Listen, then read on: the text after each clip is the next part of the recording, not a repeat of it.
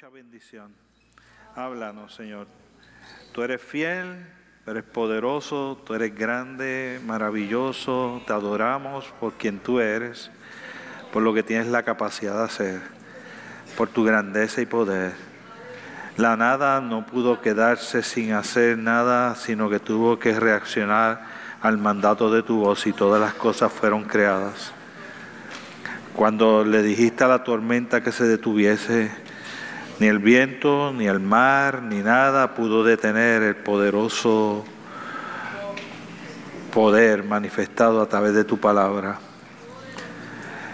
Cuando las cosas en la cruz del Calvario parecieron salirse de control. Tú levantaste tu voz y dijiste, consumado es. Y el enemigo de las almas, por el poder de tu voz, fue derrotado en la cruz del Calvario y nosotros podemos disfrutar de una nueva relación con un amoroso Dios que quiere que tengamos una vida eterna, que quiere acompañarnos en todas las circunstancias de nuestra vida y que su voz no ha perdido poder y que solo Él tiene que dar la orden y las cosas sucederán porque Él es el gran yo soy, el todopoderoso, Jehová de los ejércitos, el alfa y el omega, el principio y el final, el rey de reyes y señor de señores, tú eres Dios y no hay nada ni nadie más grande y poderoso que tú. Y te empeñas en mantener una relación con nosotros. Y te empeñas en cuidarnos, amarnos, perdonarnos, guiarnos, dirigirnos, acompañarnos siendo un Dios que no tiene necesidad de nada de esas cosas. Por eso nosotros glorificamos tu nombre, alabamos tu nombre, adoramos tu nombre, nos regocijamos en tu presencia, el estar habitando los hermanos juntos en armonía y aquí envías tu bendición y vida eterna. Ese eres tú y mereces nuestra adoración. Y suplicamos que nos hables a través de tu palabra. En el nombre poderoso de Cristo Jesús. Amén, amén. Y gracias. Eh, hoy es un día eh, diferente, ¿no? Para nosotros en la manera en que hemos manejado todo lo que hacemos aquí en culto. Yo creo que se un aplauso a usted mismo por la paciencia, por la espera, por estar aquí. Quiero desearle feliz año nuevo. No los veo desde el año pasado. El domingo pasado estábamos eh, de vacaciones, mi esposa Jessica, mi hijo Víctor, y nos fuimos a visitar a Nara allá a, Florida, estuvimos con ella allí una semana, despedimos el año con ella y celebramos el Día de Reyes con ella y al otro día regresamos y apenas eh, acabamos de llegar el, el día, ¿qué? El 7 el 7. Así que no les veo desde el año pasado a muchos de ustedes, que a muchos de ustedes los he visto durante la semana que han estado por aquí por la iglesia o en algún lado por ahí. Pero espero que tengan un buen año 2020 y quiero empezar deseándoles feliz año nuevo y que espero que sea un buen año para ustedes. Eh, yo espero que sea un buen año para mí, para mi familia, espero que sea un buen año para usted, para su familia, espero que sea un buen año para nuestra congregación. Eh, y yo creo que el Señor está preparando cosas muy hermosas para nuestra iglesia. Eh, y yo quiero que de una manera este, especial usted se motive a que este año va a ser un año para usted en que va a crecer espiritualmente. Genuinamente un crecimiento espiritual.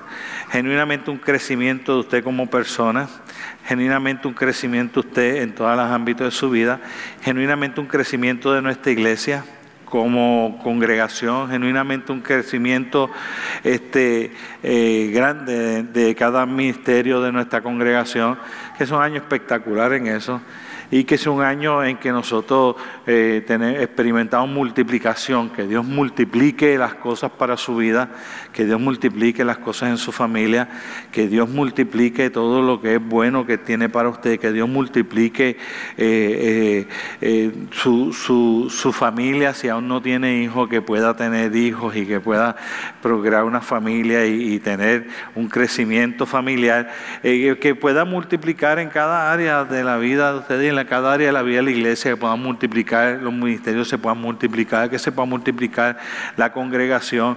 Y este es un año que yo raras veces en los años que llevo pastor, yo creo que esta es la segunda vez, eh, tengo una profunda convicción en mi corazón de parte de Dios que Él quiere que nosotros nos enfoquemos en varias cosas, pero que nos enfoquemos este año en crecer y multiplicar.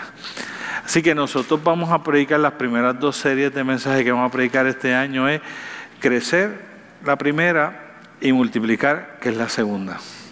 Después vamos a ya tenemos eh, identificadas las próximas eh, otras dos series que vamos a estar eh, predicando y, y, todo va a estar dirigido a lo que Dios quiere hacer con nosotros como creyentes y Dios quiere hacer con nosotros como iglesia.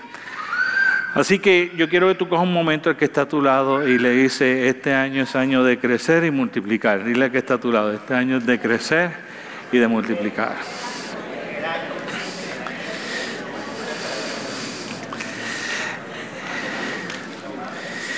Y yo tengo una lucha interna como pastor hoy, porque yo sé que robo tiempo y, tengo la, tentación como, la parte humana mía hablando y diciéndome, eh, debes hacerlo, dividir lo que tenías para hoy en dos partes, eso nos llevaría a más tiempo hablando de crecer.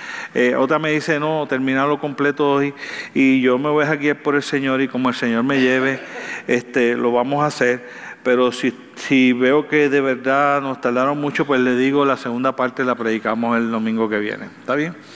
Eh, daba tiempo suficiente, pero hemos añadido otras cosas que entendíamos que eran sumamente importantes que, que atendiéramos. Pero vamos a hablar de crecer un momento y yo quiero leerte dos versículos el primer versículo es Lucas 1.80 y el segundo versículo es Lucas 2.52. Y eso lo único que va a hacer es para introducir el fundamento de las áreas en que vamos a hablar la serie de crecer. ¿Ok? Esos dos fundamentos del área de crecer nada más. Y, y, después de eso vamos a ir entonces al primer punto que queremos hablar de crecer. Dice así, y el niño crecía y se fortalecía en espíritu y estuvo en lugares desiertos hasta el día de su manifestación a Israel, está hablando de Juan el Bautista. El niño crecía y se fortalecía en espíritu. Lucas capítulo 2, versículo 52 dice, y Jesús crecía en sabiduría y en estatura y en gracia para con Dios y con los hombres. Entonces, dentro de esa área de crecimiento, nosotros vamos a estar hablando de esta serie de crecer y va a estar más o menos enfocada en crecer espiritualmente, en crecer en sabiduría, en crecer en gracia para con Dios y en crecer en gracia para con los hombres. ¿Ok? Esa es la serie. Cada domingo tocaremos diferentes áreas. Vayamos a crecer entonces espiritualmente primero. Y yo quiero que usted escuche y puede buscar si quiere Efesios capítulo 4 versículos 14 y 15 en la nueva traducción viviente. Y dice la palabra del Señor de la siguiente manera, entonces ya no seremos inmaduros como los niños, seremos arrastrados, no seremos arrastrados de un lado a otro, empujados por cualquier corriente de nuevas enseñanzas. No nos dejaremos llevar por personas que intenten engañarnos con mentiras tan hábiles que parezcan verdad. En cambio, hablaremos la verdad con amor y así creceremos en todo sentido hasta parecernos más y más a Cristo, quien es la cabeza del cuerpo, que es la iglesia. Y, quiero ahora resaltarte unas partes de eso para que tú entiendas hacia dónde vamos. Dice, no seremos más inmaduros. Porque si nosotros no crecemos espiritualmente, estas son lo, lo primero que te quiero traer, esta es la, esta es la, la preocupación, lo, esto es lo que puede suceder, lo que tú te, en lo que, eh, lo que te puede llevar el no haber crecido espiritualmente. Te puede llevar a que no somos arrastrados por nuevas enseñanzas, corrientes nuevas de enseñanza, con gentes muy hábiles que nos hablan unas enseñanzas como si fueran verdad y nosotros las creemos aunque son mentiras. Si hay algo que hoy día nosotros necesitamos, es nosotros estar seguros que nosotros conocemos la palabra de Dios y que hemos crecido espiritualmente para que cuando vengan las enseñanzas que están alejadas de esa enseñanza bíblica, nosotros sabramos, sepamos identificarlas para no tomarlas como que son ciertas cuando la realidad del caso es que no las son de acuerdo a la verdad bíblica. Escucha por un segundito lo que te voy a decir en cuanto a eso. Yo hablaba con Jessica y le decía, oye Jessica, ¿sabes qué? Que eh, eh, hay gente que, ha dicho que si uno lee mucho, uno tiene la consecuencia de convertirse en una persona menos sabia. Y yo sé que la enseñanza dice que mientras más leemos, más sabios somos. Este gran pensador decía eso porque decía que llega un momento dado en que cuando tú lees mucho y lees mucho y lees mucho y dejas de usar tu propio cerebro para saber qué tú crees, todo lo que tú te conviertes es en lo que otro ha dicho. Todas tus ideas son las ideas de otro, la manera de ver la vida de otro, la perspectiva de otro, cómo se manejan las cosas que otro te dice, que otro te enseña, que otro hay. Y dice, y en la parte que tú te conviertes una persona, tú como ser humano menos sabio es en que tú dejaste en un momento dado de saber qué tú crees, qué tú piensas, cómo tú lo harías, cómo tú lo pensarías, cómo debió haber sido eso, dentro de tus capacidades, quién tú eres. Empezamos a bregar la vida y a mirar la vida a base de las enseñanzas que otros en los libros nos han presentado y que nosotros hemos aprendido de otros. La pregunta es, ¿cada cuánto nosotros nos sentamos a escribir? Yo le añadí a eso, entonces dije, wow, si eso es una verdad, y yo creo que tiene algo de cierto, si eso es una verdad, entonces ¿Qué es la contraparte de eso? Escribir.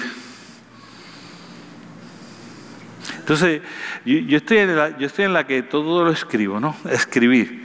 ¿Qué yo escribo? Ok, yo leí y yo escribo, ¿qué yo creo? ¿Cómo yo lo veo? ¿Qué yo pienso? ¿Cómo me aplica? ¿Cómo no me aplica? ¿En qué estoy de acuerdo? ¿En qué no estoy de acuerdo? ¿Cómo es eso que está allí? Y en mi caso como creyente y como pastor, entonces digo, eso que leí, que yo veo, que yo creo que yo entiendo, ahora lo voy a pasar por el filtro de la palabra y de acuerdo a lo que Dios cree, de acuerdo a lo que Dios piensa, de acuerdo a lo que Dios espera, cuán cierto o no cierto es eso y eso debe ser algo que aplico o no aplico a mi vida.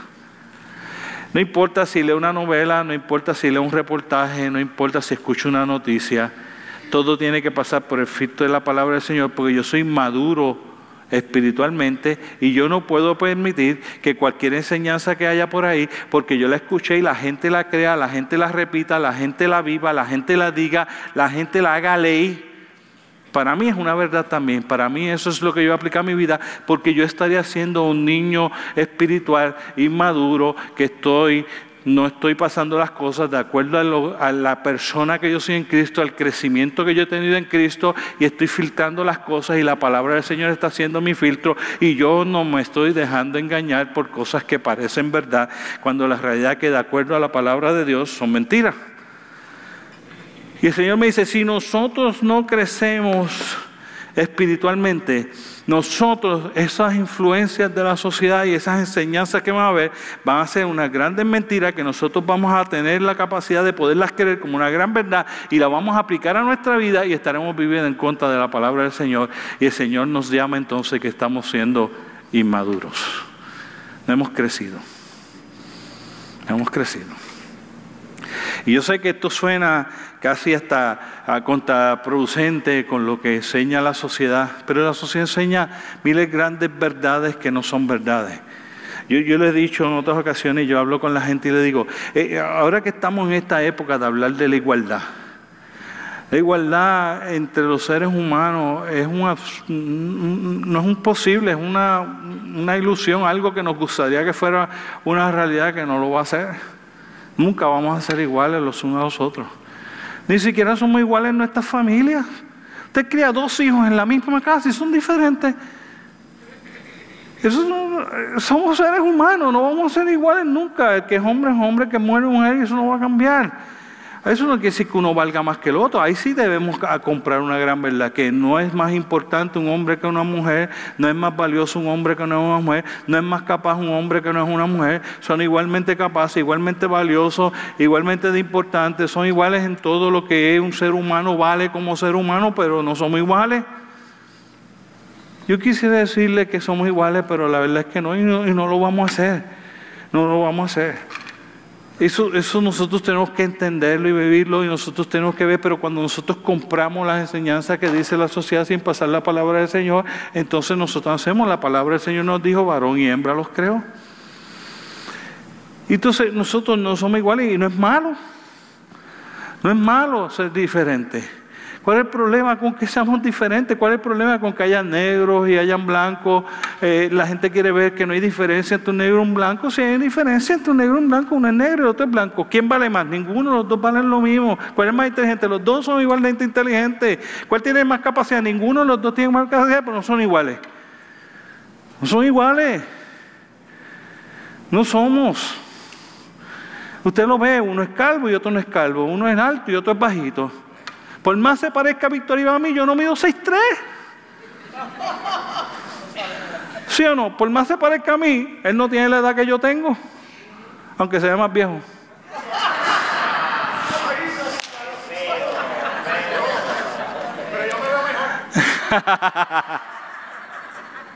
¿Usted entiende lo que yo quiero decir? No estamos hablando de que no, de valores o de cosas que uno tiene que ver, pero la palabra del Señor me dice que no hacemos acepción de personas, que no hay judío ni griego, porque todos son iguales de importante para Dios. Dios dio su vida en la cruz del Calvario por el hombre, por la mujer, por el blanco, por el negro, por el alto, por el bajito, por el pelú, por el gordito, por todos. Y cuando uno pasa las enseñanzas de la sociedad que puedan haber, que parecen ser una grande verdad, y lo pasa por el frito de la palabra de Dios, uno tiene que creer a base de la palabra del Señor. Y si no hago eso y me dejo, empiezo a vivir la vida de acuerdo a las enseñanzas que hayan por el lado, es porque yo no tengo madurez espiritual, soy niño espiritual influenciado por las enseñanzas que parecen verdades, aunque no lo son. Entonces nosotros tenemos que estar todo el tiempo, porque vivimos en un mundo en el que no pertenecemos, tratando de crecer espiritualmente y la manera de crecer espiritualmente es que esa palabra nosotros la empezamos a conocer y que esa palabra se convierta en tan real en nosotros. En cambio, hablaremos la verdad con amor y así creceremos en todo sentido hasta parecernos más a Cristo. Y nos dice, el remedio para eso es la verdad que es la Biblia. Y el remedio para eso es tu crecer en Él. Y el remedio es tu querer parecerte más a Cristo, porque mientras más te parezcas a Cristo, menos vas a poder ser influenciado con cosas que no sean unas grandes verdades. Yo no te estoy diciendo que tú creas o no creas. Yo pasé esa página de mi vida hace muchos años. Yo te estoy diciendo que crezcas en el Señor y que pases por el filtro de la palabra las cosas y yo te aseguro a ti que tú vas a creer lo que Dios quiere que tú creas. Eso sí te estoy invitando. Te estoy invitando no a que tú creas lo que yo te digo, yo te estoy invitando a que tú vayas a la palabra y que tú decidas que tú vas a crecer espiritualmente y que no van a influenciar las cosas que no tengan que influenciar, que no va a haber nada que te aleja de tu ser más parecido a Jesucristo y que tú vas a vivir para ser parecido a Jesucristo y que lo vas a pasar a través de su palabra para no poder ser engañado y que vivirás de acuerdo a eso que Dios te dirige que tú hagas, porque si vivieras de acuerdo a lo que yo te digo nada más, serías igualmente inmaduro. Y yo creo que nosotros estamos en una época donde la información es una cosa que está agravando las cosas que nosotros tenemos. Cojamos Facebook, yo decía a Jessica, esto es Facebook, esto es Facebook, Instagram y todas estas redes sociales diabólico, le digo yo. Y entonces después le digo, después le digo, no digo diabólico en que sea, en que sea malo, ni digo que sea diabólico, que es que un creyente no debe tener Facebook ni nada de eso, pues yo estaría, estaría mal, porque yo tengo Facebook y tengo Instagram y los leo y escribo y posteo y no veo nada malo con eso. Estoy hablando de diabólico en el sentido de esto que uno dice diabólico como que está haciendo mucho daño. ¿Me siguen lo que quiere decir? Que está haciendo mucho daño. No estoy diciendo que es que es bueno ni es malo, es que está haciendo mucho daño. Esto sucede. Está plasmado de información a unos niveles monumentales. Y la mayor parte de ellas ni siquiera son ciertos.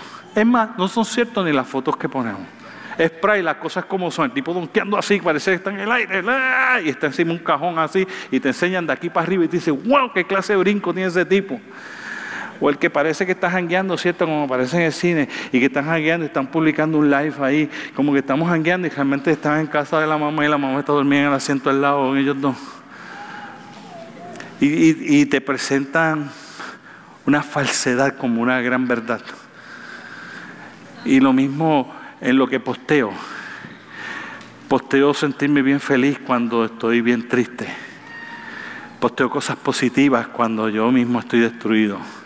O, peor aún, cuando empezamos a poner cosas que otro dijo que ni siquiera eran verdad y las repetimos como si hubiesen sido una gran verdad, cuando realmente era una mentira. O cuando cogen las partes y hacen un Photoshop y ponen el nuevo día y demás y te ponen algo como si hubiese sido una noticia verdadera y la realidad que lo único que tiene verdad es el logo porque es el del nuevo día, y de ahí para abajo todo lo que tiene una noticia que alguien se inventó y te la posteó como si fuera una gran verdad y tú la creíste. ¿Y en qué momento nos dan las herramientas para nosotros procesar tanta información en tan poco tiempo y nunca tenemos las herramientas suficientes? Las escuelas no nos preparan, las universidades no nos preparan, las familias no nos preparan, los padres no preparan a los hijos para tanta información que están recibiendo cada segundo. La cantidad de información que usted ni siquiera sabe que su hijo ya leyó, ya vio. La cantidad de información que su hijo a la edad que tiene todavía no tiene el cerebro como médicamente está probado y científicamente probado, no tiene la capacidad para procesar todavía eso porque todavía no lo puede comprender correctamente. Y todas las áreas de su cerebro para poder evaluar y decidir no han sido desarrolladas. Y su hijo está recibiendo toda la información que recibe por ahí sin tener las herramientas y la capacidad para poder procesarlo. Y aumentan la cantidad de depresiones y de niños y jóvenes que se suicidan en la sociedad moderna está siendo diabólico. No porque sea mala, sino porque información sin herramientas para procesarla hace que una computadora mal funcione. Información en un ser humano sin capacidad para procesarla logra lo mismo. Información que usted reciba sin pasarla por el filtro de la palabra del Señor, lo único que va a hacer es que lo va a destruir en su relación con Dios. Y el Señor nos dice, no puede ser así. Tienes que crecer espiritualmente, tienes que estar lo suficientemente fuerte para que esas enseñanzas que no sean ciertas de acuerdo a la palabra mía, que tú no las vivas, que tú no las tengas, que tú no las adoptes, que tú seas maduro, que tú tengas la verdad para que puedas hablar la verdad, para que te parezca más a Cristo, para que te parezca más a mí. Tienes que crecer en el Señor, tienes que crecer espiritualmente. No puedes seguir siendo siempre el mismo tipo de persona creyente. El Señor crecía en espíritu, Juan crecía en espíritu, nosotros tenemos que crecer en espíritu. Lo dice en 1 Corintios capítulo 3, versículo 13, lo dice de la siguiente amados hermanos, cuando estuve con ustedes, no pude hablarles como lo habría con personas, como lo haría con personas espirituales. Tuve que hablarles como si pertenecieran a este mundo o como si fueran niños en Cristo. Tuve que alimentarlos con leche, no con alimento sólido, porque no estaban preparados para algo más sustancioso. Y aún no estaban preparados porque todavía están bajo el control de la naturaleza pecaminosa. Tienen celos unos por otros, tienen peleas entre ustedes. ¿Acaso eso no demuestra que los controla la naturaleza pecaminosa? ¿No viven como la gente del mundo? Se pregunta en la nueva traducción viviente. Nos dice, que el apóstol fue a hablar con los de Corintios y no pudo porque no podía darles una información bíblica que fuera profunda, que ellos pudieran comprender, porque ellos todavía no habían crecido. Se mantenían como niños espirituales. Le dice, no pude compartir porque para ustedes era algo que no podían procesar. Y entonces nosotros no podemos vivir la vida cristiana recibiendo y manteniéndonos siempre en el mismo nivel de conocimiento bíblico, de crecimiento, en el mismo tipo de relación, pareciéndome de la misma, a la misma manera que me parecía a Cristo como en mis primeros años de creyente. Yo tengo que parecerme más a Él. Yo tengo que saber más de Él. Yo tengo que conocerle más a Él. Yo tengo que conocer más de su palabra. Yo tengo que poder comprender más la palabra del Señor. Yo no puedo ser que después de años yo pueda comprender solo lo mismo que comprendía hace años atrás de la palabra del Señor, porque quiere decir que el Espíritu Santo de Dios no está haciendo la obra en mí de poderme ayudar a interpretar la palabra de Dios, porque el que la hace viva y eficaz en mi vida es el Espíritu Santo de Dios. Mientras más yo crezco espiritualmente, más yo comprendo la palabra de Dios. Mientras más yo crezco espiritualmente, más yo entiendo qué es lo que Dios dice en su palabra. Mientras más yo crezco espiritualmente, más yo sé cómo aplicar esa palabra a mi vida. No es lo mismo tú decirle a un niño, oye, papito, que tú me puedes escribir tu nombre y darle un lápiz cuando tiene un año y que escriba su nombre. Y la prueba que escriba su nombre, ¿cuánto es en probabilidades? Cero. Pero no es lo mismo que yo le dé un lápiz a ese niño cuando tiene 10 años, después que pasó por las clases, primero, segundo, tercer, cuarto grado, y tú le das un lápiz y le dices, escribe tu nombre. El niño sabe escribir nombre. No es lo mismo para alguien que tú no has enseñado a usar computadora que decirle, toma, escríbeme tu nombre y le das la computadora para que pueda escribir. Claro, no sabe, si usted da una tablet no sabe ni dónde buscar el teclado para escribirlo, pero si usted se lo ha enseñado y le dice, el niño va a aprender a cómo escribir el nombre. lo único que un niño necesita es la primera vez para hacerlo. ¿Cierto? Nosotros necesitamos más tiempo, los niños no. Entonces dice, mira, papito, aquí está el teclado y esta es la letra ya, más nada.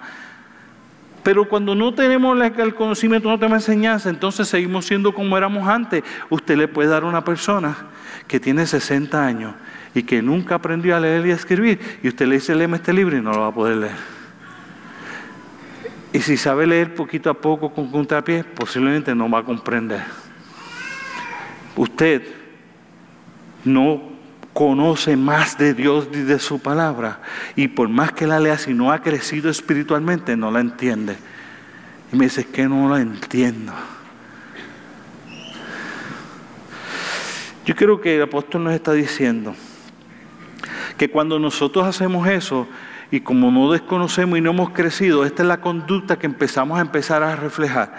No, nos, no somos diferentes a la gente del mundo. Nuestra conducta empieza a ser como la de ellos. Nosotros demostramos que la naturaleza pecaminosa aún nos demuestra y cuando no hemos crecido espiritualmente no podemos dejar de pecar. Sabemos que lo estamos haciendo mal, pero es que no puedo, yo trato, pero no puedo. Es que no tienes que tratar, tienes que crecer.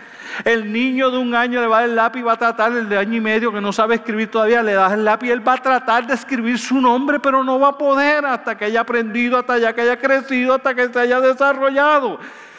Igualmente tú en tu relación con Dios hasta que no crezcas no se te va a hacer posible ir reduciendo tu capacidad de pecar. Está en nuestra naturaleza, en nuestra propia concupiscencia, de ahí, de nuestra propia concupiscencia, de nuestro corazón sale lo bueno y lo malo, hasta que mi corazón no sea transformado por Dios y yo vaya creciendo espiritualmente y Dios vaya transformando mi corazón y mi manera de pensar, mi capacidad de pecar no se va a reducir. Mientras más crezca mi relación con Dios y mi corazón se ha transformado y mi manera de pensar se ha transformada, entonces mi capacidad de pecar va a ser limitada, va a continuar limitándose cada vez más y yo voy a poder vivir una vida más que agrada a Dios, pero no puedes hacerlo sin crecer espiritualmente porque eres un niño espiritual. No puedes hacerlo, por más que quieras, por más que lo intentes, por más que te agrade, por más que te guste, tienes que crecer para poder vivir la vida que Dios quiere que tú vivas. Si no, somos niños espirituales y maduros. Dice la palabra del Señor en Hebreo, capítulo 5, versículos 11 y 14 de la siguiente manera. Nos gustaría decir mucho más sobre este tema, pero es difícil para explicar. Sobre todo porque ustedes son torpes espiritualmente. Estoy leyendo la nueva traducción viviente. Y tal parece que no escuchan. Hacen todo, hacen tanto que hace tanto que son creyentes que ya deberían estar enseñando a otros. En cambio, necesitan que alguien vuelva a enseñarles las cosas básicas de la palabra de Dios. Son como los niños pequeños que necesitan leche y no pueden comer alimentos sólidos. Pues el que se alimenta de leche sigue siendo bebé y no sabe cómo hacer lo correcto. El alimento sólido es para los que son maduros, los que a fuerza de práctica están capacitados para dirigir, para distinguir entre lo bueno y lo malo. De momento la palabra del Señor me enseña la tercera enseñanza y es, es que nosotros tenemos que entender que si nosotros no crecemos espiritualmente, entonces nosotros no tendremos la capacidad de poder enseñar a otros. Y lo que me invita la palabra del Señor es a que tú hayas crecido a la capacidad de que puedes enseñar a otros. No solo que te, te, pareces más a Cristo, no solo que no estás sujeto a las tendencias de enseñanzas que hay por allá, ese es el primero, o parecerte más a Cristo, que es el segundo. O ahora te dice, no es solo eso, es que adicional a esas otras dos cosas, en Hebreos capítulo 5, versículo 14 nos está enseñando a que nosotros debemos crecer para no tener que ser enseñados por otros, sino nosotros convertirnos en gente que podemos enseñar a los demás. Esto yo no puedo hacer. Tú que eres papá, yo puedo predicarte aquí hoy. Pues yo no voy a estar en tu casa mañana por la mañana para darle una enseñanza de la palabra de Dios a tu hijo. Eso yo no lo voy a poder hacer. Porque aunque quisiera, no puede estar en la casa de todos. Lo más que puede hacer es ir cada mañana a una casa de uno de ustedes a hacer eso. Y enseñarles a sus hijos de la palabra del Señor. Eh, un día, una vez por semana, cada día en la semana, todos los días por la mañana y podría ir a una casa. Eso es lo más, lo más que yo puedo hacer, sería hacer eso. Yo no puedo ir a la casa de cada uno de ustedes a enseñarle la palabra de Dios a sus hijos. Usted tiene que haber aprendido lo suficiente para poder enseñarle. Esto, esto es lo otro. Usted no puede vivir la vida cristiana dependiendo de la enseñanza que va a recibir de domingo en domingo. No puede. Es niño espiritual. No puede. Porque enseñanza de domingo a domingo nada más, usted recibe 52 enseñanzas en el año y vive 365 días con 52 enseñanzas. O usted crece y no necesita que yo le enseñe para cuando viene aquí gozarse y refrescar y recibir otra enseñanza adicional a la que ya usted tiene y no la única enseñanza que usted tiene.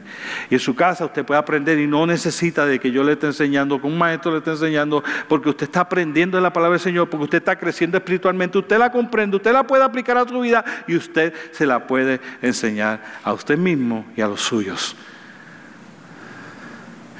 No podemos Usted no va a crecer espiritualmente dependiendo de 52 enseñanzas para 365 días de años de vida. Eso es si vino en los 52 domingos. Porque si vino 40 o 26, no menos. Y si vino una vez al mes, son dos enseñanzas para una vida que va a requerir de conocimiento bíblico 365 veces.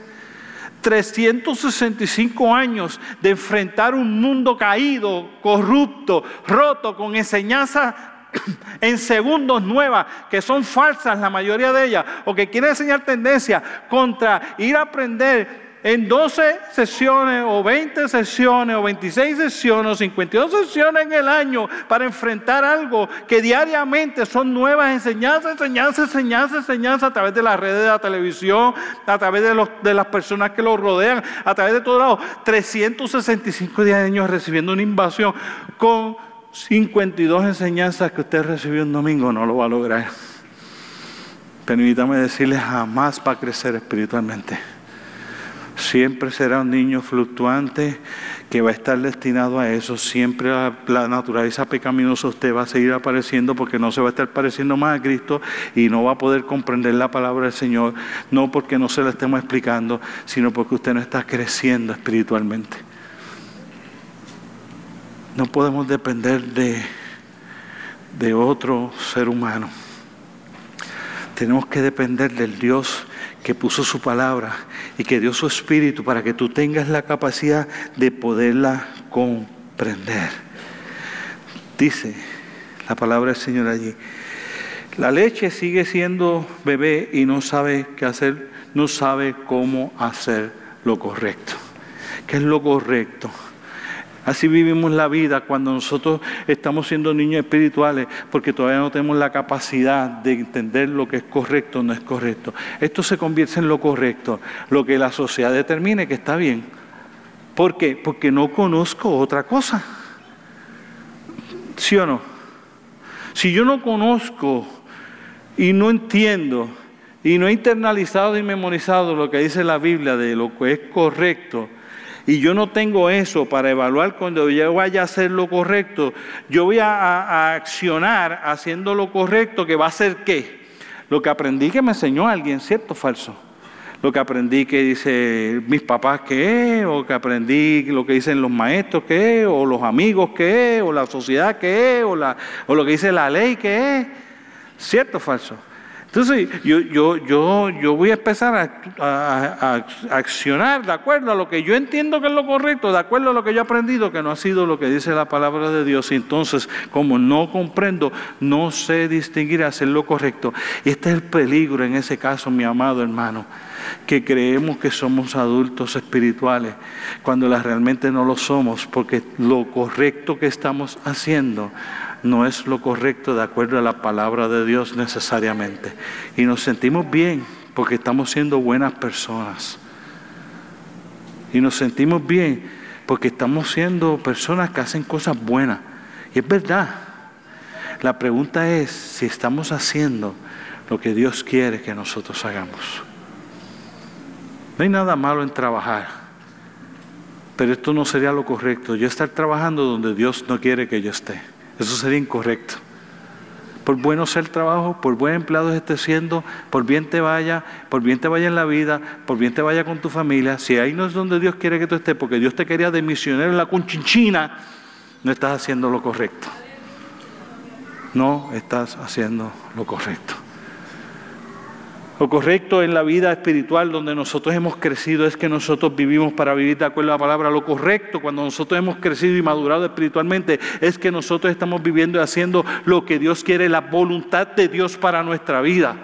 Eso es difícil saberlo, pastor. Sí es difícil saberlo. La única manera de saberlo es pasando tiempo a solas con Él, buscando su rostro, escuchando su voz, leyendo su palabra, orando, metiéndonos con Dios. Carlos Vélez lo dice de una manera, pasando menos tiempo en Netflix y más tiempo en su palabra. Buscando su rostro, pareciéndonos más a Él, creciendo para ser más como Él para vivir más de acuerdo a Él, de acuerdo a su palabra, para nosotros poder tratar de seguir, es haciéndolo así. Se te va a hacer difícil como quiera, vas a hacer cosas que a Dios no le agradó. Y abogado tienes para contigo a Jesucristo el justo que te conoce y sabe, y te perdonará y te levantará y te ayudará a seguir adelante, a crecer. ¿O acaso los hijos de nosotros no se cayeron la primera vez que trataron de correr bicicleta? ¿O no tuvieron que ponerles rueditas para que la bicicleta no se les virara? Pero después corrieron solos y el Señor sabe que tú vas a tener caídas en el proceso, que vas creciendo, igual que con nuestros hijos nosotros la tenemos, pero llega un momento que nuestros hijos crecieron y pueden tomar las decisiones por ellos mismos. Igualmente espiritualmente llega el momento en que tú creciste y sabes que vas a conocer la palabra, la vas a entender, la vas a poder aplicar y vas a poder vivir de acuerdo a ella. Y tu naturaleza pecaminosa no será lo que te domina, sino tu vida espiritual en tu relación con Dios.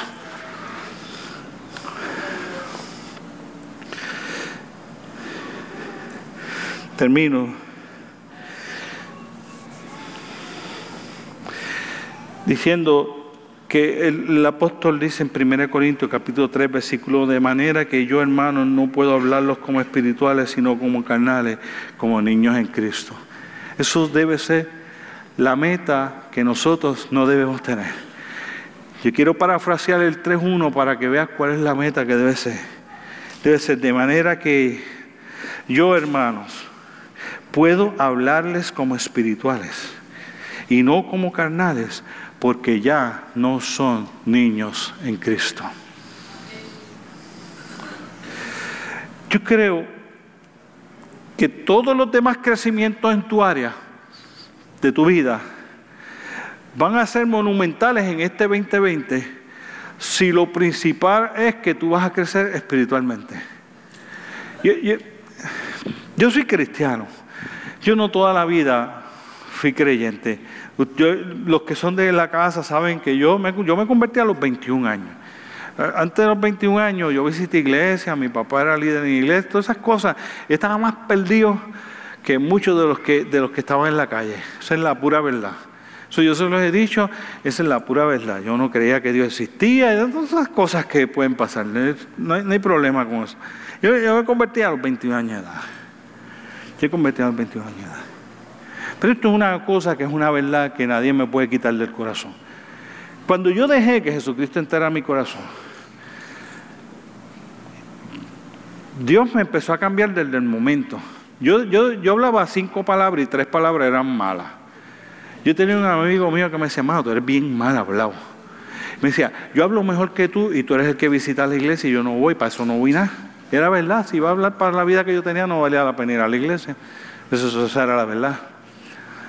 Claro, estaba cogiendo el modelo equivocado. Podía coger a otro hermano de la iglesia que iba a la iglesia y tener una vida recta, pero decidió cogerme a mí para justificarse, ¿no? Eso es lo que hace la gente. La gente coge a los que no están viviendo la buena vida cristiana para justificar sus actos. ¿Por qué no escogen al que le está viviendo bien? Porque entonces ellos tendrían que cambiar, ¿cierto o falso? Esa es la verdad, si somos los seres humanos, nosotros justificamos ¿no? nuestras conductas, todos nosotros hacemos lo mismo. Pero escucha esto, escucha esto por un momento. Yo hablaba cinco palabras y tres eran malas. Como a los cuatro meses de yo haberme convertido, yo Dios, cara, yo no hablo malo. Y dije, wow, está cool. ¿Qué yo hice para hablar al malo? Nada, yo lo único que estaba haciendo es que estaba de verdad genuinamente buscando de Dios. Eso es todo lo que yo estaba haciendo. Yo no había dicho, no voy a hablar malo, no voy a hablar, no tengo nada que ver, nada que ver. Yo empecé a buscarle a Dios, a crecer, a tratar de parecerme más a Él. Y Dios empezó a cambiar mi vida, las cosas que yo no podía hacer. Mi abuelo, mi abuelo se convirtió como a los 72 años de edad. Mi abuelo alcohólico empedernido. Mi abuelo cogía un pote de estos de alcohol, de ese blanco que hay, que el 99% de alcohol ese para curarse las heridas. Le exprimía una china y se lo metía al cuerpo. Los que cogían de las cunetas, los policías nos llevaban a casa ensangrentados, se había ido de frente, de bruces, y había dado con la cara sin poner manos ni nada, baratado, lleno de sangre, de arriba abajo, y allá nos llevaba a casa, y ella llegaba a insultar y a maltratar a mi mamá, a meterse al cuarto, a insultar a mi papá. Yo, yo viví eso en esos años hasta que mi abuelo se convirtió. Esto pasó, esto pasó. El día que mi abuelo se convirtió, ese día que mi abuelo convirtió, nunca más bebió ron. No hubo alcohólicos anónimos, no, no Nunca más bebió ron. Nunca. ¡Pum! De golpe y porrazo. Yo quisiera decir que Dios hace eso con todo el mundo. Pero Dios tiene manera para hacerlo con todo el mundo. A mí le tomo cuatro meses que dejar hablar malo, a mi abuelo le tomo segundos quitarle su adicción. Dios hace cosas de manera diferente. Esto sé yo, esto, esto sé yo, esto sé yo, esto sé yo. Si tú creces espiritualmente, si tú creces espiritualmente, Dios te cambia. Cambia tu manera de ser. Te pareces más a Él.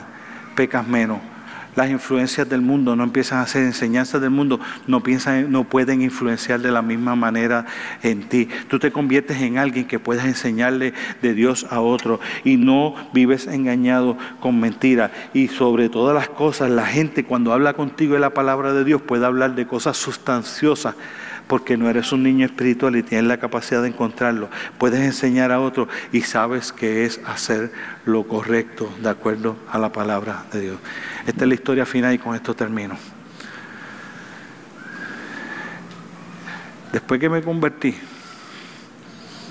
pasó mucho tiempo entre antes que yo fuera un creyente que yo decía, mano, yo creo que la gente me puede coger a mí quizás ahora como un modelo, no porque soy perfecto, sino porque yo estoy viviendo para ser como Cristo.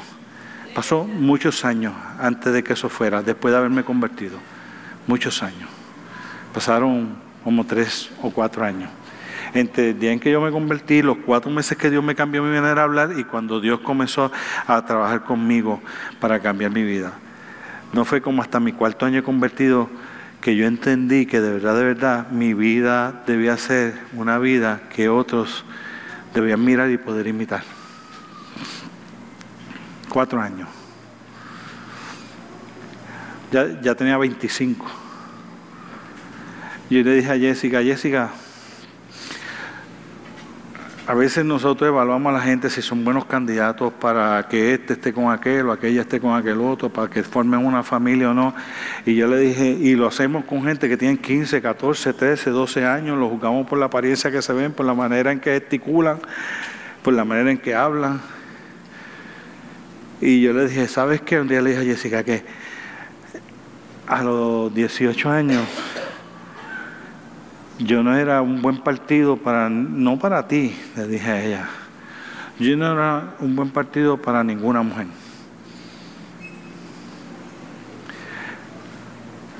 No era que yo era malo, pero había tantas cosas sin resolver dentro de mí que me hacían actuar de unas maneras. Yo, yo hubiese sido maltratante con Jessica si Jessica se hubiese casado antes de que yo me convirtiera a Jesucristo. Yo sé que yo hubiese sido maltratante. Yo hubiese sido maltratante con mis hijos también. no tengo duda. Pero no después que Cristo hizo la transformación en mí. Y eso no pasó en mi primer año. Y no pasa en tu vida tampoco. Y yo quisiera decirte que todo lo que yo tengo que crecer en Él, ya Dios lo logró después de 30 años de creyente. Pero yo no lo he acabado todavía la obra que ha acabado en mí. Pero esto es lo que yo te quiero decir. Yo sigo creciendo. La pregunta es si tú sigues creciendo. Dios me ha transformado, me hizo pastor. La pregunta es si Dios te ha hecho a ti lo que Él quiere hacer de ti. Yo, yo, yo, me siento como basura cuando le fallo a Él. Cuando yo siento que yo fallé o yo pequé a Dios, yo me siento tan mal que yo no me atrevo ni siquiera a arrodillarme a.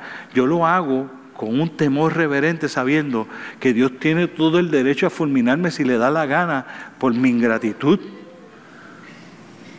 Porque a mí pecar no me gusta. Como dice Sammy, me apesta, me desagrada, me hiere, me hace sentir quería Dios. Mi conducta la dirige la vida que yo quiero vivir, que es parecerme más a Él, vivir más de acuerdo a su palabra, afectarlo. Yo no creo todo lo que la sociedad puede decir y me ha traído problemas, me ha costado tener que renunciar a trabajo, me han botado de trabajo por yo decir eso no es, yo no puedo hacer eso que usted me pide, porque eso está trabajando a través del filtro de la palabra. Eso no es lo que yo tengo que hacer. Yo no dejé mi profesión porque, ah, Dios mío, qué chévere, voy a ser pastor. No, yo dejé mi profesión por una sola cosa porque cuando llegó el momento del llamado, yo sabía que Dios me estaba hablando y que Dios quería que yo hiciera eso. Yo soy pastor porque Dios quería que yo hiciera eso. Eso no era mi meta ni mi sueño. Yo no me levanté un día diciendo, ay Señor, que yo lo único que deseo en el mundo es que tú me hagas pastor. No, yo me levanté diciéndole, lo que yo no deseo que tú me hagas, pastor. Pero no se trata de lo que nosotros queremos en la vida, queremos ser, un maduro espiritualmente hablando. Quiere decir que nosotros no somos este tipo de personas, que las enseñanzas que el mundo puede estar trayendo son las que yo empiezo a adoptar como son verdad si no van de acuerdo a la palabra de Dios. La persona madura espiritualmente lo filtra a través de la palabra de Dios y escoge la palabra de Dios siempre sobre cualquier otra enseñanza. La persona madura no queda siendo un niño que no puede recibir algo más profundo, sino se convierte en alguien que cuando está viviendo la vida, su vida comienza a vivirse en una manera en que se parece a Cristo. Y la vida pecaminosa no es la que toma el control de la vida, sino la vida espiritual. Y entonces no vive igual que como vive el mundo. La gente ve que es diferente. El que es maduro espiritualmente es aquella persona que está en la capacidad de escuchar de la palabra de Dios, entender la palabra de Dios, vivir de acuerdo a la palabra de Dios y tiene la capacidad de poder decidir qué es lo correcto de acuerdo a la palabra y no de acuerdo a lo que la gente diga. Y sabe enseñarse a sí mismo esa palabra, a los suyos y a cualquiera que se encuentre en la calle. No podemos ser niños espirituales toda la vida, mis hermanos. Usted no puede seguir dependiendo de que cada domingo que venga aquí yo pueda darle una buena enseñanza que le ayude a vivir la vida correctamente. No puede ser. Y este año no puede ser de eso. Este año cuando llegue diciembre, usted vaya ya al final en diciembre y vaya a evaluar la vida, usted tiene que poder decir, a ah, la verdad que yo he crecido espiritualmente un mundo este año. Si usted puede venir y recibir adicionales enseñanzas, si usted puede venir y recibir explicaciones, si usted puede venir y recibir más capacitación, si usted puede venir y adorar, si usted puede venir y amar al hermano, si usted puede venir para enseñarle a otro, si usted puede estar para acompañar al hermano, si usted puede hacer eso, pero no puede estar justificado en eso, usted tiene que ir más allá, usted tiene que tomar la decisión seria de que este año será un año en que usted crece espiritualmente y usted al final de este año jamás en la vida será el mismo que cuando empezó. Y yo quiero invitarte a que tú cierres tus ojos y con esto termino.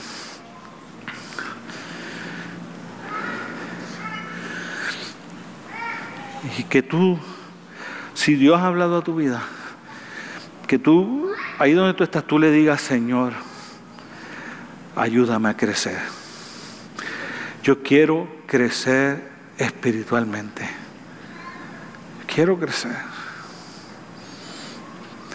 Y pídele tú mismo que te guíe a cómo hacerlo, a cómo profundizar, a cómo entender, a que te llene de su espíritu.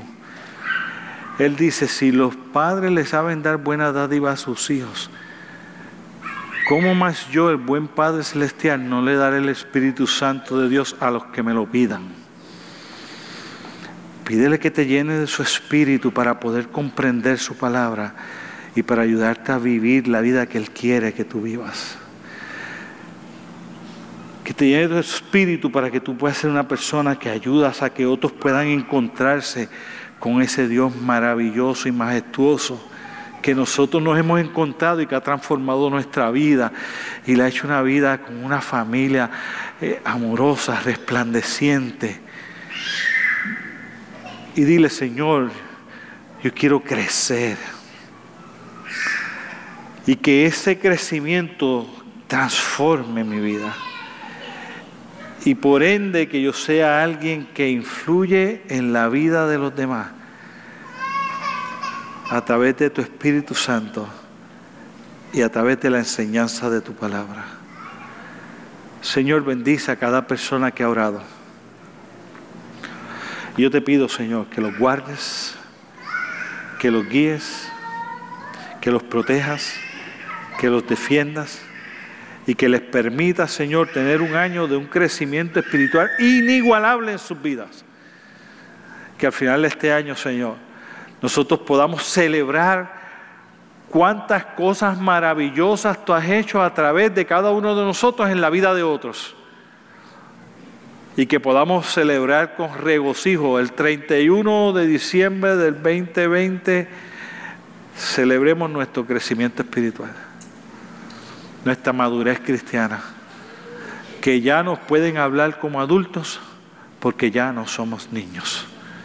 En el nombre poderoso de Jesús. Amén.